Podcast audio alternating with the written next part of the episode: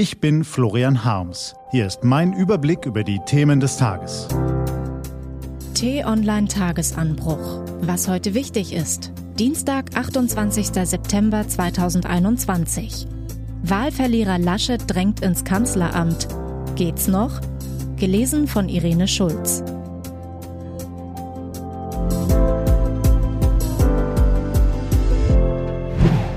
Laschet wird peinlich. Autosuggestion ist eine tückische Kunst. Wer sie beherrscht, redet sich so lange etwas ein, bis er selbst daran glaubt. Nun übt sich auch Armin Laschet in Autosuggestion. Als Spitzenkandidat der Union hat er die Bundestagswahl krachend verloren. Seine persönlichen Umfragewerte sind noch viel schlechter als die seiner Partei. Trotzdem redet er sich selbst ein, dass er doch einen prima Kanzler abgeben könnte. Man kann Armin Laschet für seine nonchalante Sturheit Respekt zollen. Was dieser Mann seit Monaten an Kritik und Tiefschlägen wegsteckt, ist beeindruckend. Und das demokratische Prozedere eröffnet eben auch dem Zweitplatzierten einer Bundestagswahl die Chance aufs Kanzleramt. Oder man schüttelt den Kopf über so viel Realitätsverleugnung, wie es auch viele unserer Leserinnen und Leser tun. Laschet ist der große Wahlverlierer, aber er fühlt sich berufen, die neue Regierung zu bilden. Damit würde der Wählerwille auf den Kopf gestellt, schreibt Jürgen Beller. Laschet war und ist nicht imstande, seine Niederlage einzugestehen. Typisch und üblich für die Schwarzen, kritisiert Renate Dietrich. Ich bin sehr erschüttert zu hören, dass Herr Laschet andenkt, der Kanzler für uns zu sein. Hier spiegelt sich das Abbild der Machtbesessenheit. Es geht ihm nicht um uns Menschen in diesem Land, sondern nur um seine Position, meint Andreas Rute. Und Oliver Paskowski kündigt sogar an, wenn Laschet Kanzler wird, wähle ich nie wieder, denn dann fühle ich mich betrogen. Auch viele professionelle Beobachter fällen ein klares Urteil. Wenn Armin Laschet Anstand und Haltung hat, muss er zurücktreten, sagt der Politikwissenschaftler Klaus Schröder im Interview mit T-Online-Redakteur Marc von Lübcke. Selbst aus der Union kommen erste Rücktrittsforderungen. Ich wünschte, es gäbe eine Selbsterkenntnis, schrieb die CDU-Politikerin Ellen Demuth gestern in einem vielbeachteten Tweet. Armin Laschet, Sie haben verloren. Bitte haben Sie Einsicht. Wenden Sie weiteren Schaden von der CDU ab und treten Sie zurück. Solche Stimmen als Einzelmeinungen abzutun wäre falsch.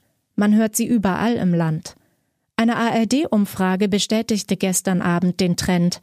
Demnach favorisiert die Mehrheit der Bürger eine Ampelkoalition aus SPD, Grünen und FDP. 62 Prozent der Befragten wünschen sich Olaf Scholz als Kanzler, nur 16 Prozent Armin Laschet. CDU-Generalsekretär Paul Ziemiak hat gestern eine klare, schonungslose Analyse der Wahlniederlage versprochen. Diese müsse brutal offen sein, es gebe keinen Grund, irgendetwas schön zu reden. Wenn er sowie Volker Bouffier, Julia Klöckner, Jens Spahn und die anderen CDU-Vorstände dieses Versprechen ernst meinen, sollten sie schnell den naheliegenden Schluss ziehen. Der Wahlkampf war ein Reinfall. Der Griff nach dem Kanzleramt ist angesichts der Wahlpleite geradezu peinlich, und das Beste, was CDU und CSU jetzt passieren kann, ist ein Neuaufbau in der Opposition. Andernfalls könnte die Autosuggestion nicht nur Herrn Laschet, sondern auch noch weitere Unionsleute ins politische Aus befördern. Was heute wichtig ist. Die T-Online-Redaktion blickt heute für Sie unter anderem auf diese Themen. Untreueprozess bei VW. Vor dem Landgericht Braunschweig müssen sich drei ehemalige und ein amtierender Personalmanager verantworten, weil sie sich Arbeitnehmervertreter mit üppigen Gehältern gewogen gemacht und dem Konzern so einen Schaden von mehr als fünf Millionen Euro zugefügt haben sollen. Heute wird das Urteil erwartet.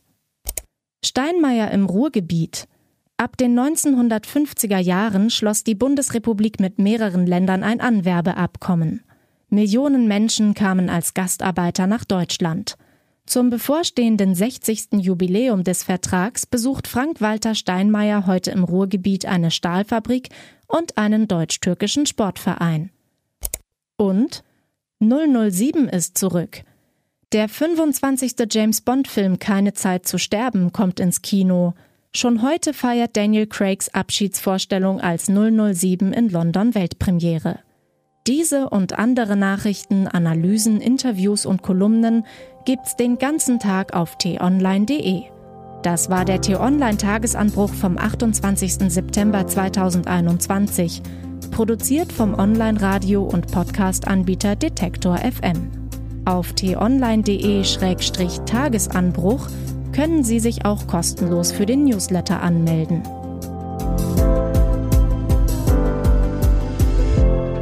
Wünsche Ihnen einen frohen Tag. Ihr Florian Harms.